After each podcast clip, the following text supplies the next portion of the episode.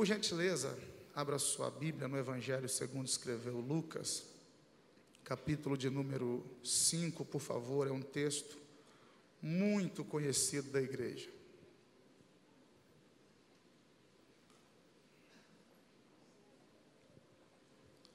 Evangelho segundo escreveu Doutor Lucas, capítulo 5. Eu vou ler do primeiro ao décimo primeiro verso, para nós ficarmos bem por dentro do assunto. Quando eu começar a ministrar, você já vai estar bem informado acerca do que se trata o texto. Diz assim: E aconteceu que, apertando a multidão para ouvir a palavra de Deus, estava ele junto ao lago de Genezaré. E viu estar dois barcos junto à praia do lago, onde os pescadores, havendo descido deles, estavam lavando as redes. E entrando num dos barcos, que era o de Simão, pediu-lhe que o afastasse um pouco da terra. Então, assentando-se, ensinava do barco a multidão.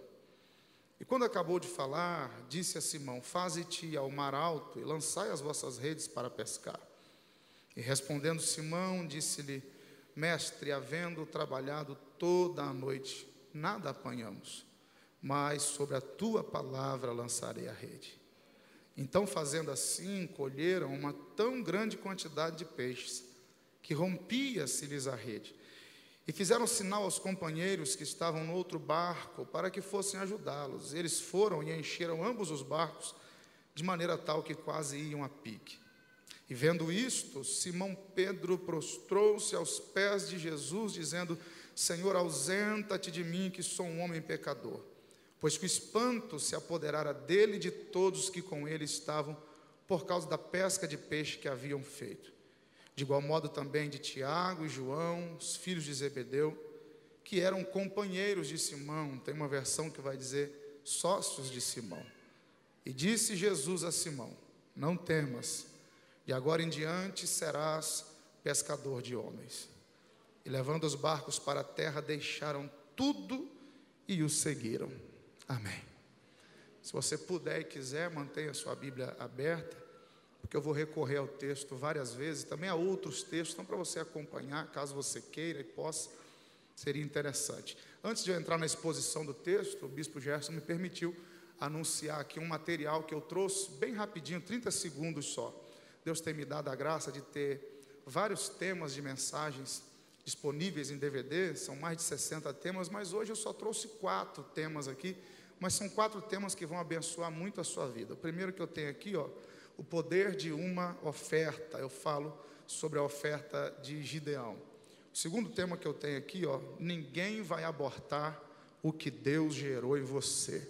Eu falo sobre o nascimento de Moisés, uma mensagem muito interessante. Tem essa aqui também que eu gosto muito. O dia que a água sentiu sede. Eu não vou falar o texto, senão mato sua curiosidade. E tem essa aqui que é a mensagem que eu preguei no Fogo para o Brasil no ano retrasado, 2014. Eu falo sobre João Batista, devorando o devorador. Mensagem muito impactante, tem abençoado muitas vidas. O valor de qualquer um desses DVDs é 10 reais. Ali fora você vai ter à sua disposição, tá bom? Se você quiser adquirir, vai ser bênção tanto para mim quanto para você. Queridos, o texto que nós lemos, como eu disse aqui, é um texto muito conhecido, todos nós já ouvimos inúmeras ministrações referente a esse texto que vai falar sobre uma pesca que Jesus a tornou milagrosa e maravilhosa. Algumas das versões da Bíblia, graças a Deus hoje nós temos muitas versões à nossa disposição, algumas delas Lá em cima no capítulo, na epígrafe do texto, você vai encontrar algumas falando da pesca e outras falando acerca do chamado aos primeiros discípulos. Inclusive a versão que eu tenho em mãos, ao invés de falar da pesca, a epígrafe fala do chamado dos primeiros discípulos. Se você ler apenas o capítulo 5 de Lucas e não analisar o contexto anterior, posterior, se você não ler os outros evangelhos, se você ler só o capítulo 5 de Lucas, a impressão que você vai ter é de que esse foi o primeiro encontro de Jesus com esses homens.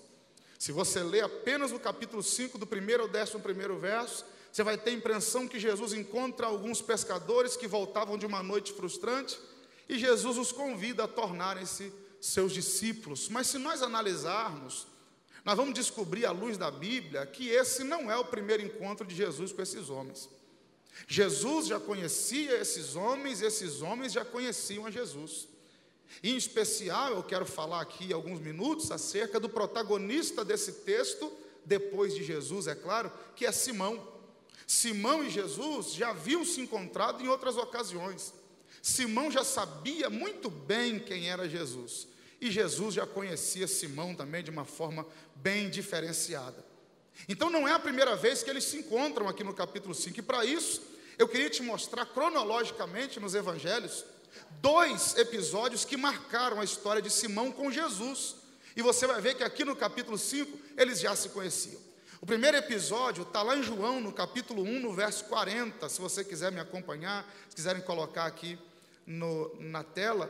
João, Evangelho de João, capítulo 1, verso 40, é o primeiro encontro entre Jesus e entre Simão. Se você quiser me acompanhar, seria interessante. João capítulo 1, verso 40, olha o que diz. E era André, irmão de Simão Pedro. André era irmão de quem? Simão. Um dos dois que ouviram aquilo de João, esse João aqui é o Batista, e o haviam seguido. E este achou primeiro a seu irmão Simão e disse-lhe: Já achamos o, o Messias, que traduzido é o Cristo. E levou-o a Jesus. E olhando Jesus para ele, disse: Tu és Simão, filho de Jonas, e tu serás chamado Cefas, que quer dizer Pedro. Esse aqui foi o primeiro encontro entre Simão e entre Jesus. Escute isso. O capítulo 1 do Evangelho de João vai nos mostrar o momento em que Jesus vai para, o vai para o deserto se encontrar nas margens do Jordão com seu primo João Batista para ser batizado por ele. E João Batista, muitas vezes nós não conseguimos dimensionar o tamanho do ministério que Deus confiou a João. João Batista não era só um profeta barbudo que comia gafanhoto, bebia mel e usava roupa feita com pelo de camelo. João Batista gerou discípulos, a ponto de, em Atos 19, anos depois da morte de João, Paulo encontrou na cidade de Éfeso doze discípulos de João que ainda seguiam os ensinamentos de João, mesmo João tendo morrido há anos atrás. João tinha discípulos, homens que abandonaram tudo na cidade e foram para o deserto aprender com João acerca do reino de Deus. E olha que a mensagem de João Batista era um pouquinho diferente da nossa.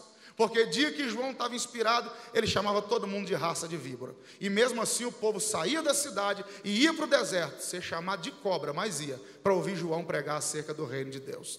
E entre os discípulos de João, escute isso, tem alguns que nós conhecemos, por quê? Porque tornaram-se discípulos de Jesus. E um dos que era discípulo de João e virou discípulo de Jesus, estava André, irmão de Simão Pedro.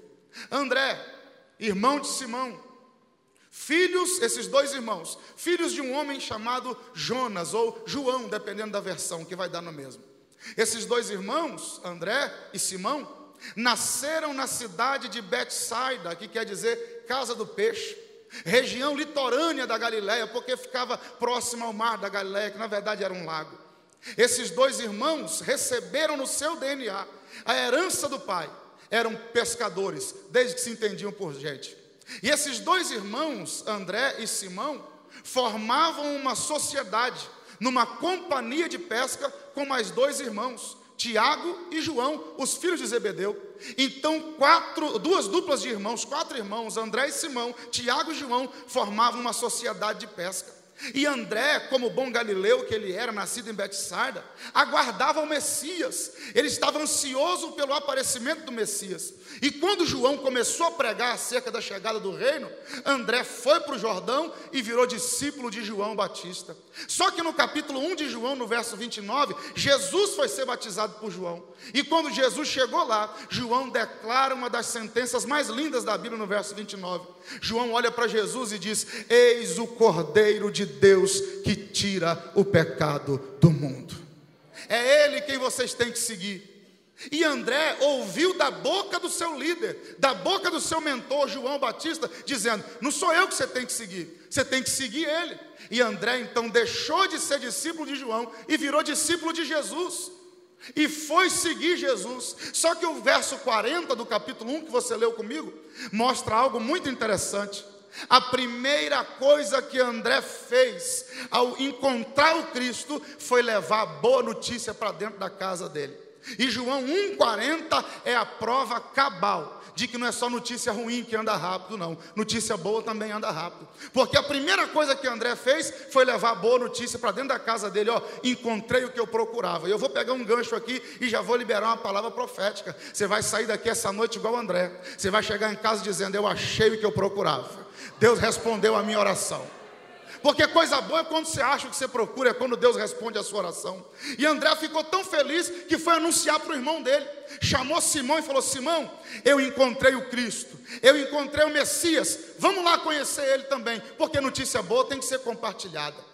Simão vai se encontrar com Jesus.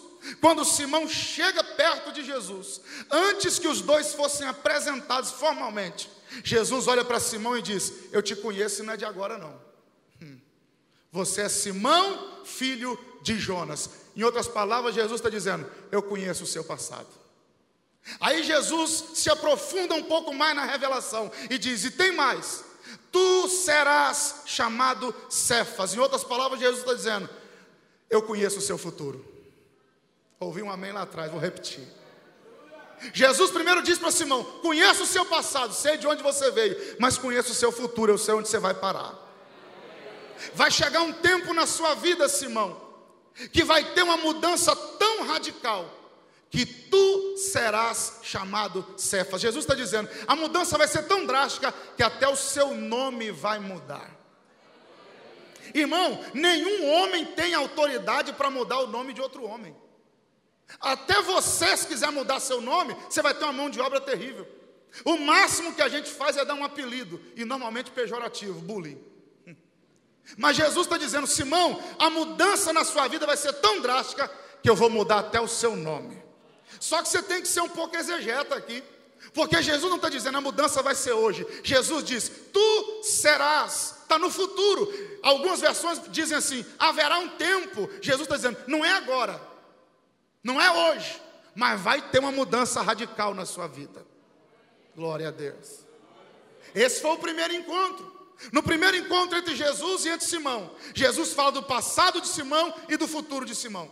Agora vamos para o segundo episódio, que é muito importante. Lucas capítulo 4, nós lemos Lucas 5, agora vá para Lucas capítulo 4, verso número 38. Olha que interessante. Lucas 4, 38.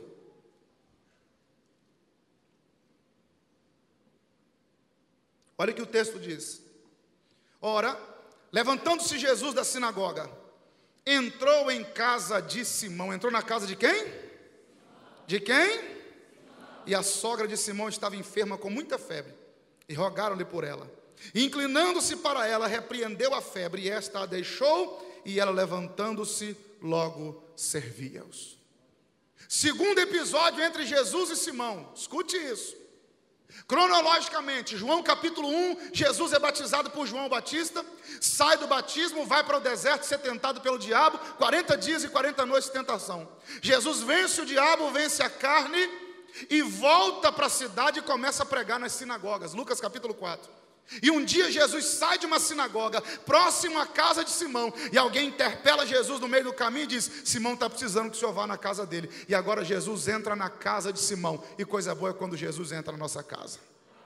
Repare que o nível de relacionamento está mudando. Primeiro foi um encontro na beira do rio, agora Jesus já está entrando na casa de Simão. E quando Jesus chega, irmão, ele não dá viagem perdida. Ele entrou e operou um milagre dentro da casa de Simão. Então Jesus, agora, além de entrar na casa de Simão, opera um milagre dentro da casa de Simão. Agora, onde eu quero chegar? Aqui. Quem está me ouvindo, diga amém. Jesus fala do passado de Simão, do futuro de Simão, entra na casa de Simão, faz um milagre dentro da casa de Simão. Qualquer um de nós aqui, se tivesse uma experiência dessa com Jesus, face a face, tete a tete, Imagina bem, no primeiro encontro, Jesus fala do seu passado e libera uma palavra no seu futuro. Entra na sua casa e cura alguém lá. Qualquer um de nós aqui ia virar discípulo de Jesus. É ou não é? Só que Simão não virou discípulo, Simão virou seguidor. Qual a diferença de ser discípulo e de ser seguidor, pastor Renan? Vou te explicar. Seguidor vai sem compromisso.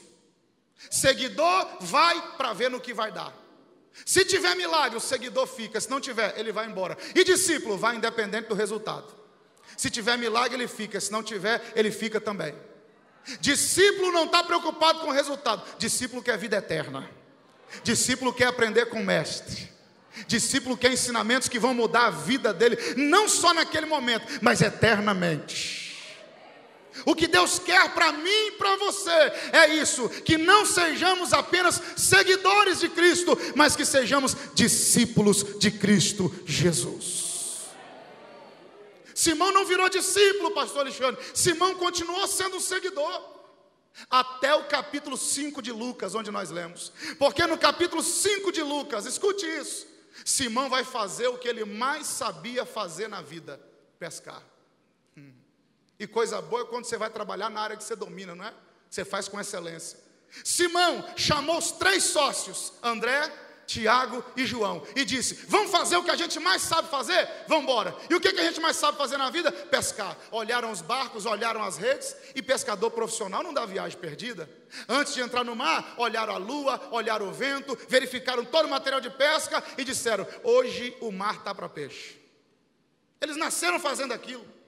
Hoje nós vamos arrebentar na pescaria e foram fazer o que eles mais sabiam fazer. Entraram no mar da Galileia. Dois barcos, várias redes e começaram a lançar as redes na água. É expositivo o texto, é claro o que acontece. Eles começam a lançar as redes e a noite vai chegando e nenhum resultado. A madrugada chega, joga a rede para um lado, joga a rede para o outro, e eu conjecturo em cima do texto, imagina alguém dizendo: Olha, vamos em tal lugar que ali normalmente a gente pega. Vamos ali em tal lugar que normalmente ali a gente pega alguma coisa. E as redes voltando vazia, e a noite foi passando, o dia foi amanhecendo, a madrugada foi embora. Olharam um para o outro e disseram: É, parecia que ia dar certo, mas deu errado. Existe um ditado que ele é 100% verdadeiro mas ele não é uma regra, ele tem exceções. Que ditado é esse? Quem é que nunca falou ou nunca ouviu alguém falar? Se você estiver no lugar certo, na hora certa, com a pessoa certa, vai dar tudo? Pode falar sem medo, essa é, essa é a resposta mesmo. Se você estiver no lugar certo, na hora certa, com a pessoa certa, vai dar tudo? Só que Simão estava no lugar certo, Mar da Galileia. Na hora certa, de madrugada, quando os peixes maiores vêm. Com as pessoas certas, três pescadores. Só que o resultado deu Quem sabe alguém entrou aqui nesse congresso dizendo, pastor, eu estou tentando do jeito certo, na hora certa, com as pessoas certas, só que está dando tudo errado. Era assim que Simão estava. E coisa ruim, complicada, difícil é trabalhar e não ver resultado. Isaías 53, 11, Isaías diz que Jesus veria o fruto do trabalho da sua alma e ficaria satisfeito. O que, é que Isaías está dizendo? Jesus ia ver o resultado do trabalho dele e ia ficar satisfeito. Se até Jesus queria ver resultado, não vem me dizer que você não quer ver resultado na sua vida. Você quer resultado no ministério, você quer resultado na finança, você quer resultado na área sentimental, você quer resultado numa amizade, porque amizade é reciprocidade. Você quer resultado em alguma área da sua vida e de repente os resultados não estão dando certo, mas você está fazendo tudo do jeito certo. Simão olhou para um lado, olhou para o outro e falou: É, tentei do jeito certo, na hora certa, com as pessoas certas, não deu certo. Então só resta uma opção: sentir o gosto insípido da frustração e voltar para o porto. E o texto diz que eles voltaram para o porto, barco vazio, rede vazia e quatro pescadores frustrados. Ancoraram o barco, pescador ancorar o barco é a coisa mais normal do mundo. Desceram do barco, coisa mais normal do mundo. E o texto diz que eles começaram a lavar as suas redes. E aqui está o agravante do texto. Por quê? Porque pescador ancorar o barco e descer do barco, ele está dizendo: vou dar um tempo. Agora, lavar a rede o negócio complica. Por quê? porque naquele tempo as redes não eram feitas de nylon como hoje, eram feitas com cordas e as cordas feitas com pele de animal. Dava uma mão de obra terrível lavar uma rede. Então o pescador só lavava a rede quando nem tão cedo ele ia voltar para a água. Se ele tivesse expectativa de voltar naquele mesmo dia, ele não ia ter o trabalho de lavar a rede. Então, quando eles começaram a lavar as redes, olha o que, que eles estão dizendo: vamos dar um tempo, só que o tempo é indeterminado. Não sei quando é que eu vou tentar de novo. E quem sabe eu vim aqui essa noite pregar para um ou dois que estão lavando rede. Dizendo assim: tentei do jeito certo, na hora certa, com as pessoas certas, mas deu tudo errado. Então desisto, eu vou lavar a rede. Eu desisto desse sonho. Desisto do ministério. Desisto desse relacionamento. Desisto dessa amizade. Desisto de tudo. Estou lavando rede. Eu vim pregar para você. Estou lavando rede. Eu abro mão de tudo. Tentei 2015 o ano inteiro. Janeiro de 2016, tentei de todo jeito. Deu tudo errado. Ah, estou desistindo, vou dar um tempo. Eu vim pregar para você. Eu tenho uma boa notícia para você daqui por diante. Qual é? Quando eles pararam no porto e começaram a lavar as redes, o carpinteiro chegou no porto. Dois amém, três glória. Eu vou repetir. O carpinteiro chegou no porto. Porque o carpinteiro é especialista em chegar quando a gente está lavando rede. De repente alguém aqui entrou lavando o rede e o carpinteiro disse: Eu vim aqui só para te encontrar, porque você até pode ter lavado a rede, mas não vai dar tempo de guardar a rede, você vai usar ela de novo. Eu vou mudar os resultados da sua vida. Alguém crê que o carpinteiro está aqui? Levanta essa mão aí, faz aquele barulho que o diabo não gosta de ouvir. Porque você pode ter lavado a rede, mas não vai dar tempo de guardar a sua rede. Se prepare para botar o barco na água de novo. Se prepare para usar a rede de novo. Só que agora o resultado vai ser diferente. Deus vai mudar o resultado na vida de algumas pessoas aqui. Jesus chegou no porto, eles estão lavando as redes. Aí o texto diz que o carpinteiro vai, ele vai com uma missão. Ele vai pregar. Ele vai pregar. E quando ele começa a pregar, ele se vê envolvido num problema. Qual é? Quando ele começa a pregar, o número de gente aumentou muito. Então ele ficou com muita gente e pouco espaço. Jesus está fazendo um culto na beira do lago. E quando ele dá por si, ele está numa faixa de areia entre a água e entre a multidão. Não dá mais para pregar. Aí o texto de Lucas 5 diz que nessa hora ele olha para trás e vê dois barcos. E dos dois ele entra em um. Olha que interessante. Eu fui pesquisar acerca disso aqui. Eu dediquei aqui umas 20 horas nesse texto. Naquele tempo, no Mar da Galileia, não tinha barco só de pescaria. Não tinha metrô, não tinha avião, não tinha carro, meio de transporte animal, terrestre ou barco marítimo. Então os barcos eram usados para transportar pessoas de um lado para o outro no Mar da Galileia, que dá 22 quilômetros de uma margem para outra, dependendo do lado que você for atravessar. Então nesse tempo aqui, não tinham só dois barcos no Mar da Galileia. O que eu vou dizer aqui é um número especulativo, porque não dá para dar número exato de dois mil anos atrás. Mas aproximadamente nessa época, haviam entre 3 e 4 mil barcos no mar da Galileia. No meio de quase 4 mil, Jesus viu dois. E dos dois ele entrou em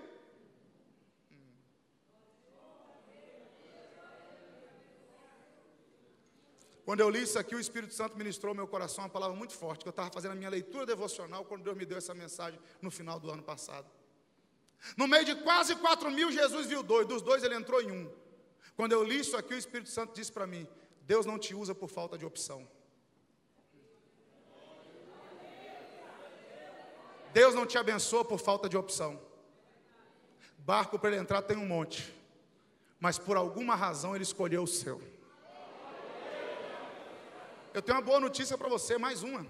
7 bilhões de habitantes na face do planeta Terra. Essa noite, por alguma razão, no meio de tanta opção, Deus olhou para o seu barco e falou: É ali que eu vou entrar. E vou mudar os resultados da vida dele e da vida dela.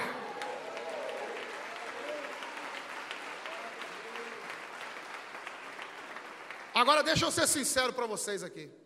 Se eu fosse escolher um barco aquele dia, eu não escolheria o barco de Simão. Eu não. Ainda bem que não fui eu, foi Jesus.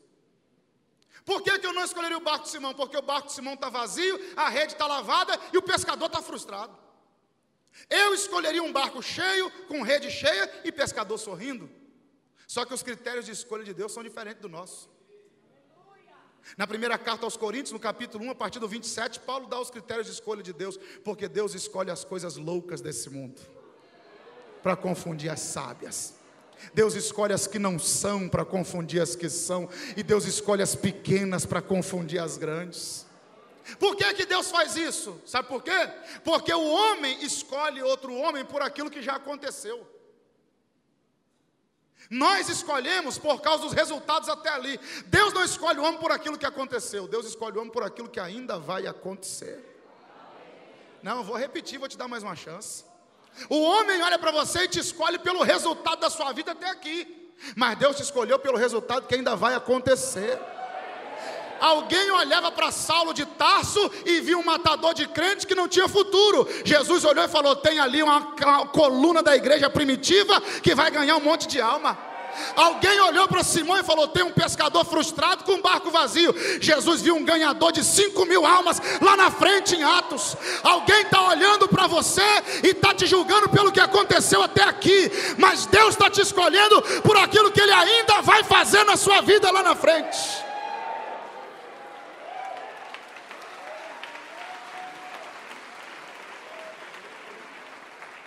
Eu preciso liberar uma palavra sobre a sua vida. Você quer receber? Diga amém.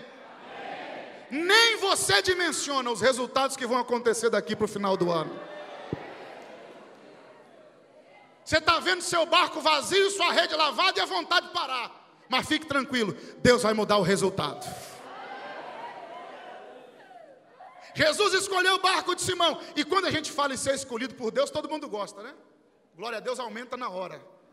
Você fala assim, Deus te escolheu, opa, é comigo mesmo. Vai ter um gostinho de bezetacil, mas você aguenta. Deus não escolhe ninguém se não houver um propósito para essa escolha. Não falei que glória a Deus ia diminuir? A gente fala assim, Deus me escolheu, tudo bem, agora para quê? Hum. Pastor, Deus me escolheu para fazer volume aqui. Hum. Deus me escolheu para ser mais um sentado ouvindo. Não, não, não, não, você está enganado. Se Deus te escolheu, há um propósito nessa escolha. Eu vou incomodar quem está do seu lado, que eu não fiz isso até agora, então eu vou incomodar quem está do seu lado. Libera uma palavra na vida de uns dois ou três e fala assim: Deus te escolheu.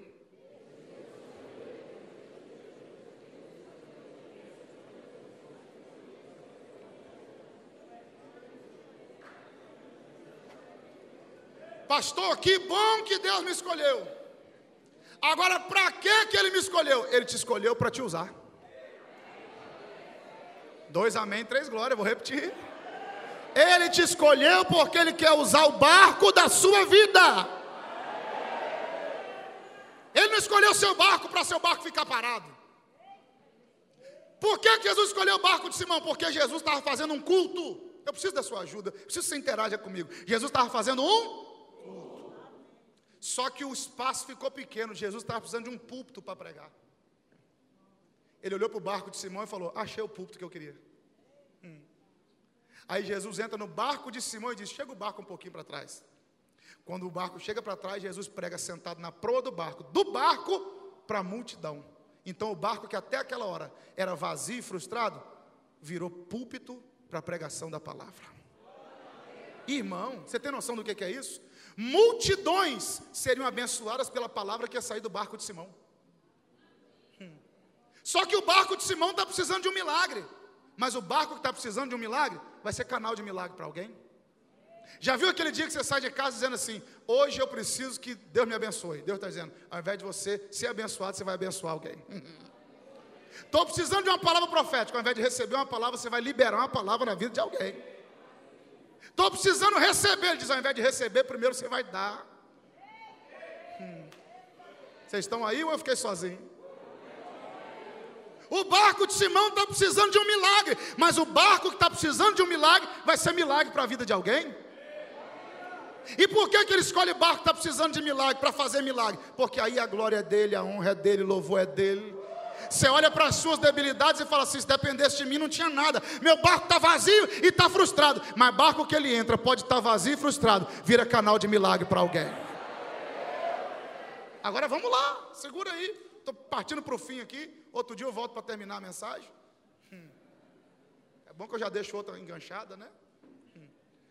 Jesus entra no barco de Simão e diz assim: Simão, chega esse barco para trás. Irmão, não precisa ser PHD para entender o que Jesus está dizendo aqui. Simão, chega o barco para trás. Qual é a profissão de Jesus? Carpinteiro. Profissão de Simão, pescador. Quem é que entende de levantar âncora? Quem é que entende de remo? Quem é que entende de chegar barco para frente, chega barco para trás? Simão. Então quem chegou o barco para trás foi Simão. Simão tem que entrar no barco e chegar o barco para trás. E Jesus sentado no barco. Aí Jesus fica a meia distância da multidão na água. E Simão dentro do barco, porque foi ele que teve que chegar o barco para trás. Aí eu descobri por que é que os peixes sumiram. Alguém fez o download e disse: Eita. Aí eu descobri por que, que o resultado deu errado. Sabe por quê, pastor Alexandre? Sabe por quê, bispo? Porque se os peixes tivessem entrado na rede de Simão, ele tinha chegado no porto antes de Jesus chegar. Tinha esvaziado o barco e tinha ido embora. Como o resultado deu errado, quando ele está lavando rede é a hora que Jesus chega. Então os peixes sumiram propositalmente. Jesus fala do passado de Simão, Simão não vira discípulo. Jesus fala do futuro de Simão, Simão não vira discípulo. Jesus entra na casa de Simão, Simão não vira discípulo. Jesus cura alguém dentro da casa de Simão, Simão não vira discípulo. Aí Jesus diz: Vai pescar, Simão. Vai fazer o que você mais sabe fazer. Vocês estão aí ou eu fiquei sozinho de novo? Vai dar tudo errado. Peixes, essa madrugada, a ordem é essa: é proibido entrar na rede de Simão. Porque eu quero que ele esteja lavando rede quando eu chegar no porto. Porque se o resultado for o que ele espera, quando eu chegar ele não vai estar lá. Mas como o resultado vai dar errado, quando eu chegar ele vai estar lá. Está entendendo por que tem coisa dando errado? Segura. Quando o resultado não for o que você espera, aguça o seu ouvido. Tem uma lição nova para você aprender da parte de Deus. Vai ter um gostinho de bezetacil, mas você vai aguentar. Tem gente que só está aqui porque o resultado está dando errado. Se tivesse dado tudo do jeito que você queria, você estava em qualquer lugar menos aqui. Mas como os peixes sumiram? Como os peixes desapareceram da sua rede, você é obrigado a ficar sentado no barco ouvindo ele falar contigo. Aí Simão tem que ficar sentadinho no barco enquanto Jesus prega. Simão, falei do seu passado, você não se converteu. Falei do seu futuro, você não quis virar discípulo. Entrei na sua casa, você não virou discípulo. Curei alguém lá dentro, você não virou discípulo. Fica sentadinho me ouvindo pregar. Aí Simão fica sentadinho no barco, ouvindo Jesus pregar. Jesus prega, e eu tenho certeza que foi uma mensagem maravilhosa. Quando Jesus termina de pregar, Jesus vira para Simão e diz: Faze-te ao mar alto. Vamos para águas profundas, que a hora é agora. Olha que interessante. Primeiro Simão ouve a mensagem no meio da multidão, mas depois Jesus conduz Simão a águas profundas para falar em particular. Um aleluia na direita, um aleluia na esquerda e uma mão erguida aqui. Quando Deus te conduzir a águas profundas, hum, é porque vem experiência nova para a sua vida. Ah, eu vou liberar uma palavra que eu estou sentindo Deus nessa palavra aqui. 2016 é ano de águas profundas na sua vida. Se prepare para ver coisa que você nunca viu. Se prepare para sentir coisa que você nunca sentiu. Se prepare para ver uma rede que estava lavada ficar cheia de peixe. Quem está comigo nessa palavra, deixa eu ver. Deus vai mudar o resultado.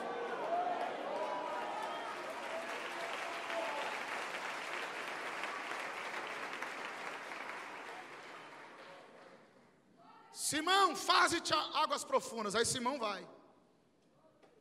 Está no texto. E quando acabou de falar, verso 4, disse a Simão: Faze-te ao mar alto e lançai as vossas redes para pescar. Verso 5, eu vou adiantar aqui.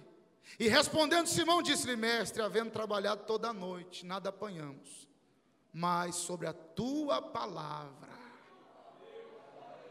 lançarei a rede. Sabe o que eu acho interessante aqui? Eu pesquisei esse texto em várias versões. E palavra aqui aparece com P minúsculo. Por quê? Porque Simão está se referindo ao sermão que Jesus tinha pregado.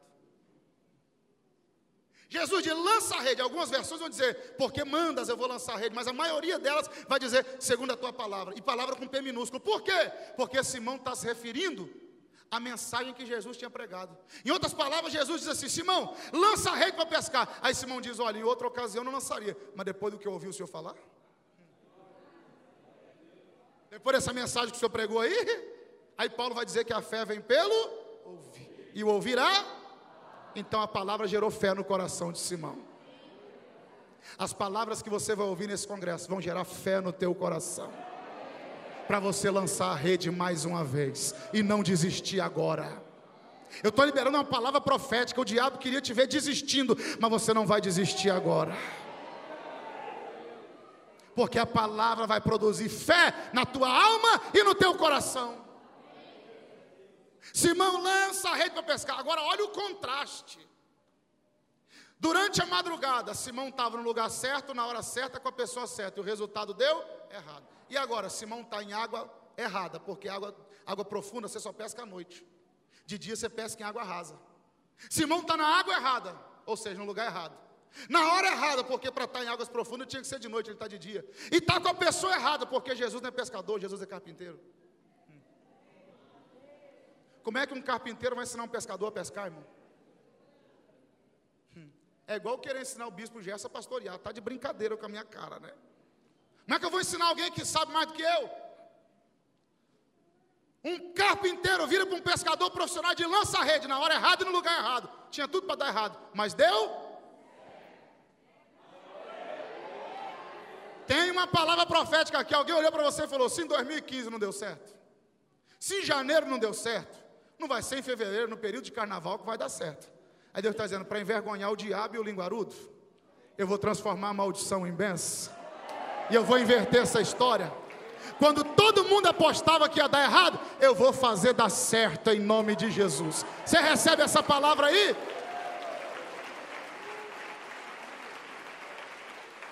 Se prepare porque o resultado vai mudar. Você me ajuda de novo? Vou incomodar quem está do seu lado de novo. Já estou concluindo. Se você puder e quiser, diga para alguém: Deus vai mudar o resultado. Diga aí.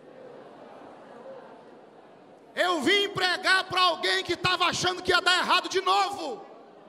Só que Deus está dizendo: dessa vez não vai dar errado porque eu entrei no barco.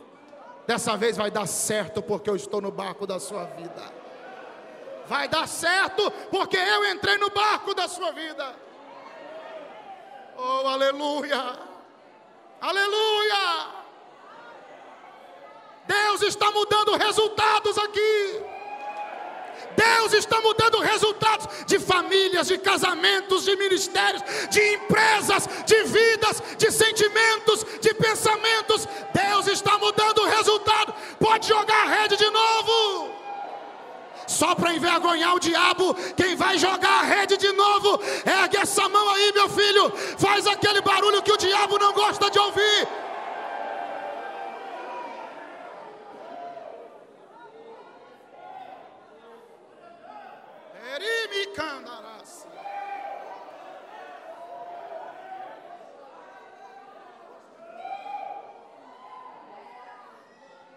Me ajuda aí, mano. Me ajuda aí que depois te dou uma oferta missionária. Lança a rede para pescar. Eu pergunto e vocês respondem. Jesus disse: lança a rede para pescar. Agora olha o verso 6. Então, fazendo assim, colheram uma tão grande quantidade de peixes que rompia-se-lhes a rede. Olha isso aqui, irmão.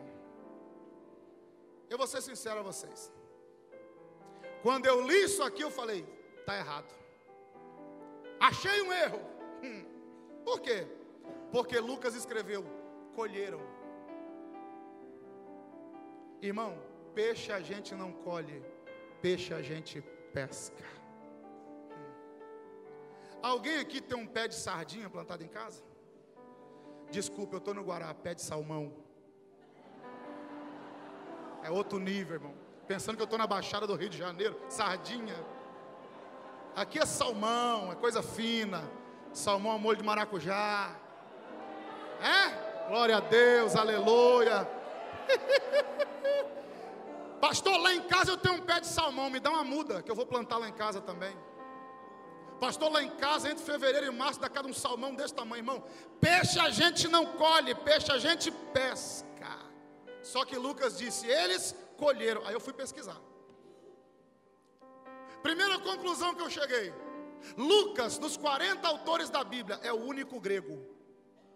Lucas escreve na língua que ele domina 100%. Mateus, Marcos e João são hebreus que escrevem em grego, porque era a língua obrigatória. Escrevem numa língua que eles não dominam, é por isso que tem algumas traduções diferentes. que não dá para saber o que eles queriam dizer exatamente, porque escrevem na língua que não dominam. Agora, Lucas escreve na língua que ele domina. Detalhe: Lucas é médico formado no Egito, não é um leigo, não sou eu que estou escrevendo. É alguém que entende muito bem de grego. Então, Lucas escreveu: colheram. Aí eu fui pesquisar. Das 46 Bíblias que eu tenho lá em casa, Bíblia de estudo, eu usei pelo menos umas 25. Em 12 versões diferentes. Não são 12 Bíblias, 12 versões, mais de 20 Bíblias. Almeida de revista corrigida, fiel, viva, contemporânea, nova tradução na linguagem de hoje. King James, judaica, Barça, trinitariana, tudo que eu tinha na mão eu usei. Das 12, oito usam a mesma palavra, colheram. Três usam apanhar ou recolher, e só uma, a NTLH, nova tradução na linguagem de hoje, diz pescaram. Mas você tem que tomar cuidado com essa versão.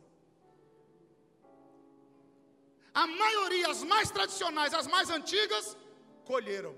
Como eu não sou bobo nem nada, vou ficar com a maioria. Colheram. Aí eu fui orar, meu bispo, fui orar. Jesus, Espírito Santo, por que que Lucas, um médico que entendia de grego, vai usar o verbo colheram para peixe? Aí o Espírito Santo disse: Ô mané, é simples, porque aquilo não foi uma pescaria.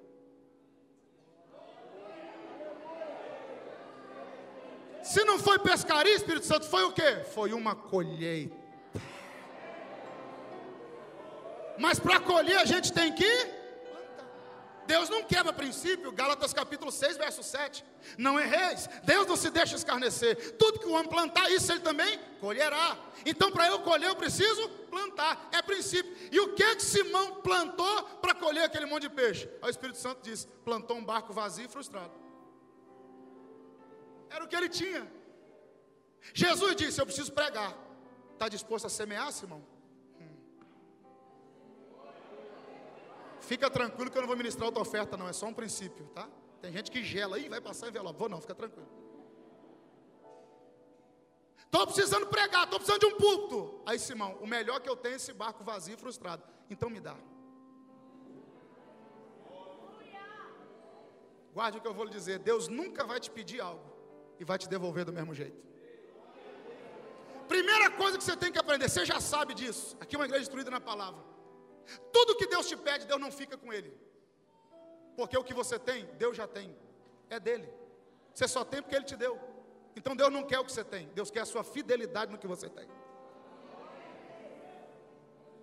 Sempre que Deus pedir alguma coisa, não é para ficar com o que é seu, é para melhorar e te devolver. Ele vira para Abraão e diz assim: Tem coragem de me dar Isaac? Quem é que deu Isaac para Abraão? Deus. Então Deus só pediu o que ele mesmo já tinha dado. Tem coragem de me dar Isaac, Abraão? Tenho. Aí Isaac deu a Abraão. Deus recebeu, Abraão deu Isaac. Deus recebeu Isaac? Recebeu. Mas Deus ficou com Isaac? Não. Abraão desceu do monte com quem? Isaac. E Deus ainda falou: Já que você deu o que você tinha, eu vou melhorar e vou te devolver. Além de Isaac, você vai ser pai de uma grande nação.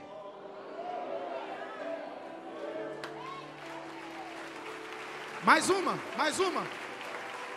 João capítulo 6, o povo está no deserto. Aí Jesus diz: Tem alguma coisa para comer? Do que, que eles estavam precisando? De comida. E Jesus pede o quê? O que eles estavam precisando: comida. Porque Deus sempre pede o que você precisa. A mulher chega no poço com sede, João 4, ele diz: Me dá da sua água. O que, que Jesus está dizendo? Me dá o que você veio buscar. O que que Ana deu para Deus? O que ela mais precisava? Um filho. Então Deus sempre pede o que você precisa, mas não fica com o que você precisa. Porque ele virou para a multidão e falou: Tem coragem de me dar o que vocês mais precisam? Ó, tem cinco pães e dois peixinhos, me dá. Ele pegou os cinco pães e dois peixinhos, levantou, deu graça, repartiu, deu para os discípulos, alimentou cinco mil e sobrou doze cestos. Detalhe: em momento nenhum do texto diz que Jesus comeu do pão, ele só pediu para dar graça, melhorou e devolveu. Ele vira para a mulher samaritana em João 4 e diz assim: Me dá da sua água e eu faço de você uma fonte. O que, que é mais, um copo d'água ou uma fonte? Para de graça, irmão, vou perguntar de novo. O que, que é maior, um copo d'água ou uma fonte? Aí Jesus diz: Me dá um copo d'água e eu faço de você uma. Levante a mão que eu vou liberar uma palavra. Quando Deus te pedir alguma coisa, Ele não vai ficar com o que Ele te pediu, Ele vai melhorar e vai te devolver muito melhor do que quando você deu.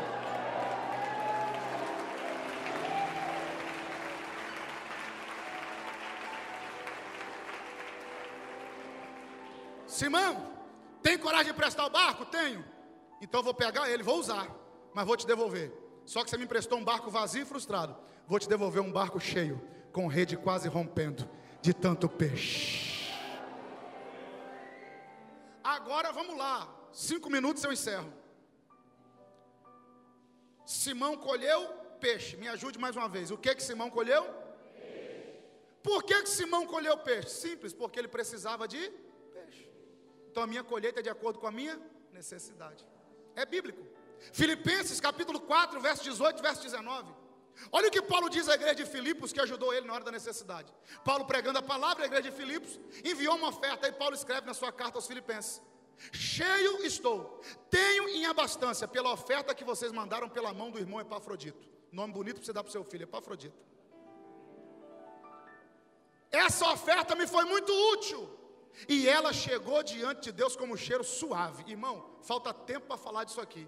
Cheiro suave. Paulo está comparando a oferta monetária da igreja com o sacrifício do cordeiro no Antigo Testamento.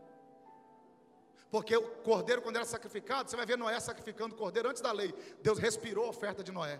Você vai ver na época de Moisés o povo sacrificando no altar e Deus respirando a oferta. Levítico a partir do capítulo 1. E você vai ver em Apocalipse capítulo 8, verso 4, o anjo subindo com a oração dos, censos, dos santos no incensário. Porque oração Deus não ouve, Deus respira. Três coisas na Bíblia Deus respira: adoração, oração e oferta. Paulo disse: a oferta de vocês chegou como cheiro suave. Então Deus não conta a sua oferta, Deus respira a sua oferta.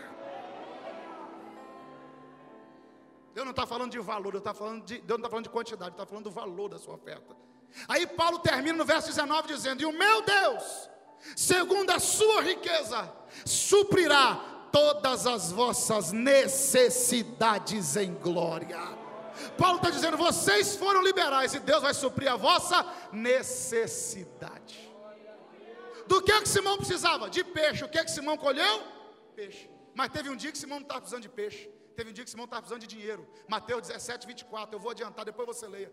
Os cobradores de impostos procuram Simão e dizem: Seu mestre não paga imposto? Simão diz: Claro que paga. Quando Simão entra na casa onde Jesus está, Jesus se antecipa a Simão e diz assim: Simão, que te parece? De quem cobram os reis da terra os tributos e os impostos? Dos filhos ou dos alheios? Simão diz: Dos alheios. Aí Jesus diz: Logo, estão livres os filhos. Mas para não os escandalizarmos, dá a Deus o que é de Deus e a César o que é de César. Paga o seu imposto e o meu imposto. Aí Simão diz: Só tem um problema, eu estou quebrado. Aí Jesus diz: pega um anzol e uma vara e vai pescar. Senhor, mas eu estou precisando de dinheiro. Vai fazer o que você sabe. Não é para pegar um empréstimo, né? Não. Eu vou usar o que você sabe fazer para te dar o que você não tem. Você vai prosperar na sua área. Dois ou três receberam, deixa para a próxima. Jesus diz: vai pescar. Simão, o primeiro peixe que subir, você abre a boca dele. Simão está precisando de dinheiro. Simão está precisando de. Mas Jesus disse: vai pescar. Eu vou usar o que você sabe fazer para te dar o que você não tem. Aí Jesus diz: lança o anzol. Detalhe: Simão é pescador de rede, profissional de barco. Jesus diz: é no anzol. Por quê? Porque na rede vem no atacado, no anzol vem no varejo. Porque tem dia que a bênção vem no atacado, tem dia que vem no varejo. O importante é que vai chegar na tua mesa a provisão e vai suprir tua necessidade. Aí Jesus usa uma linguagem que só pescador entende. Hoje, o meu amigo que foi me buscar no aeroporto junto com o Robinho, nós estávamos falando de pesca. Jesus usa uma linguagem que só pescador entende. Jesus diz: o primeiro peixe que subir, você pega ele. Por que, que Jesus diz isso? Aí lembrei da minha infância, que dá para ver que não faz tanto tempo assim também. É. Meu pai me ensinou a pescar lá na roça onde eu nasci, no interior de Minas Gerais. Aí meu pai me ensinou, meu filho, quando você lançar o anzol na água, o peixe vai ficar forte na água. Quando você tirar ele da água, você vai ver que é um peixe pequeno. Então, quando for peixe pequeno, você devolve para a água de novo, para crescer. Jesus disse: Simão, o primeiro que subir você pega. Por quê? Porque Jesus já sabia que o peixe ia ser pequeno.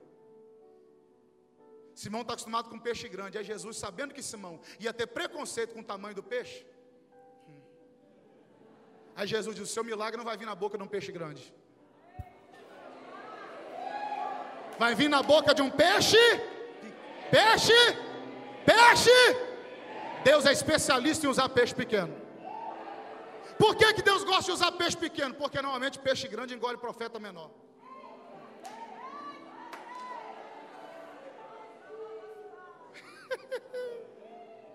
João capítulo 6, eram cinco pães e dois peixinhos. Tem até que fazer biquinho para falar peixinho. Deus é especialista em usar peixe pequeno. Só que peixe pequeno é um termo pejorativo. Quando você está num ambiente com muita gente importante, você diz o quê? Aqui só tem peixe grande. Eu sou peixe. Só que Deus quer te usar peixe pequeno. Segura, segura, segura, segura. Por que, que Deus usa peixe pequeno? Porque o maior valor do peixe não está por fora. Se você abrisse a boca da, do, do, peixe grande que engoliu Jonas, ia ter um profeta lá dentro. Mas quando você abre a boca do peixe pequeno que Simão pescou, não tem um profeta, tem um estáter. Paga o imposto de Jesus e o imposto de Simão. O que, é que Deus quer dizer? Mesmo que você seja peixe pequeno, abre a sua boca, que o maior valor eu coloquei dentro de você.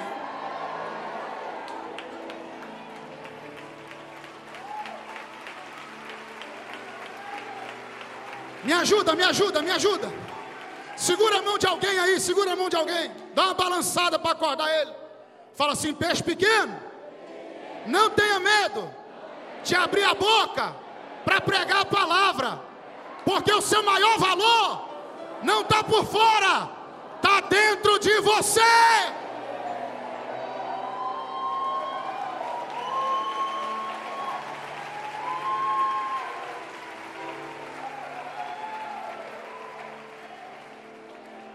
O dia que Simão precisou de dinheiro, ele colheu dinheiro. O dia que precisou de peixe, ele colheu peixe. Simão ficou aterrorizado. E eu oro agora. Vou pular do verso 6 para o verso 11. Fico devendo a metade da mensagem. Aliás, vou pular para o verso 10. Não faz isso não que vai virar vigília.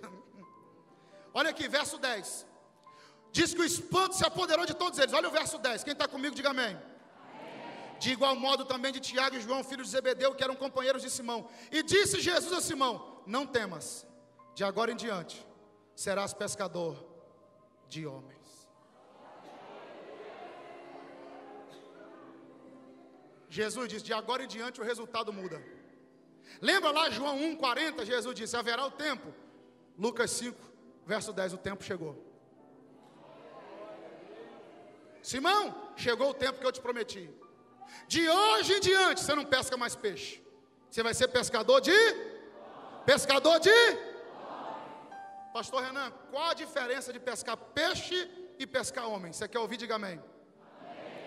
Peixe, você pesca vivo para morrer.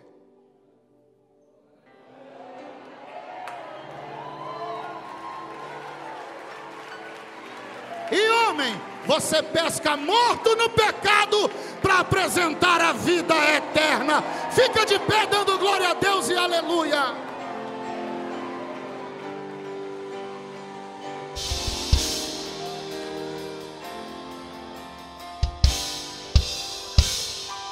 Escute isso aqui. O que é que Jesus está dizendo para Simão? Simão, eu vou mudar o resultado. Antigamente você pegava algo vivo para morrer, o seu lucro vinha do que morria. Agora a sua vitória vai estar naquilo que ganha vida. Jesus está dizendo, Simão, antigamente o trabalho da sua mão resultava em morte.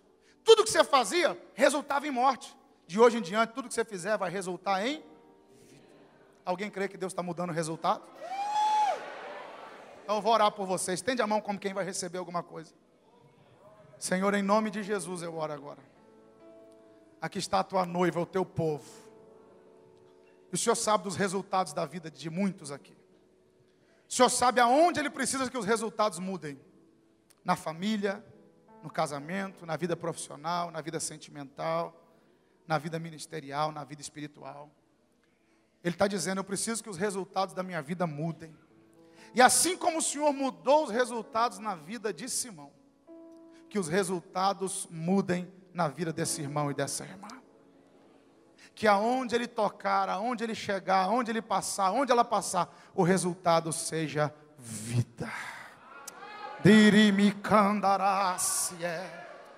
Eu ministro vida nessa família, vida nesse relacionamento, vida nesse ministério. Aquilo que para muita gente ia terminar em morte, Deus vai mudar o resultado, vai terminar em vida. Receba essa palavra Receba essa palavra em nome de Jesus. Você recebeu o que Deus disse para você aqui?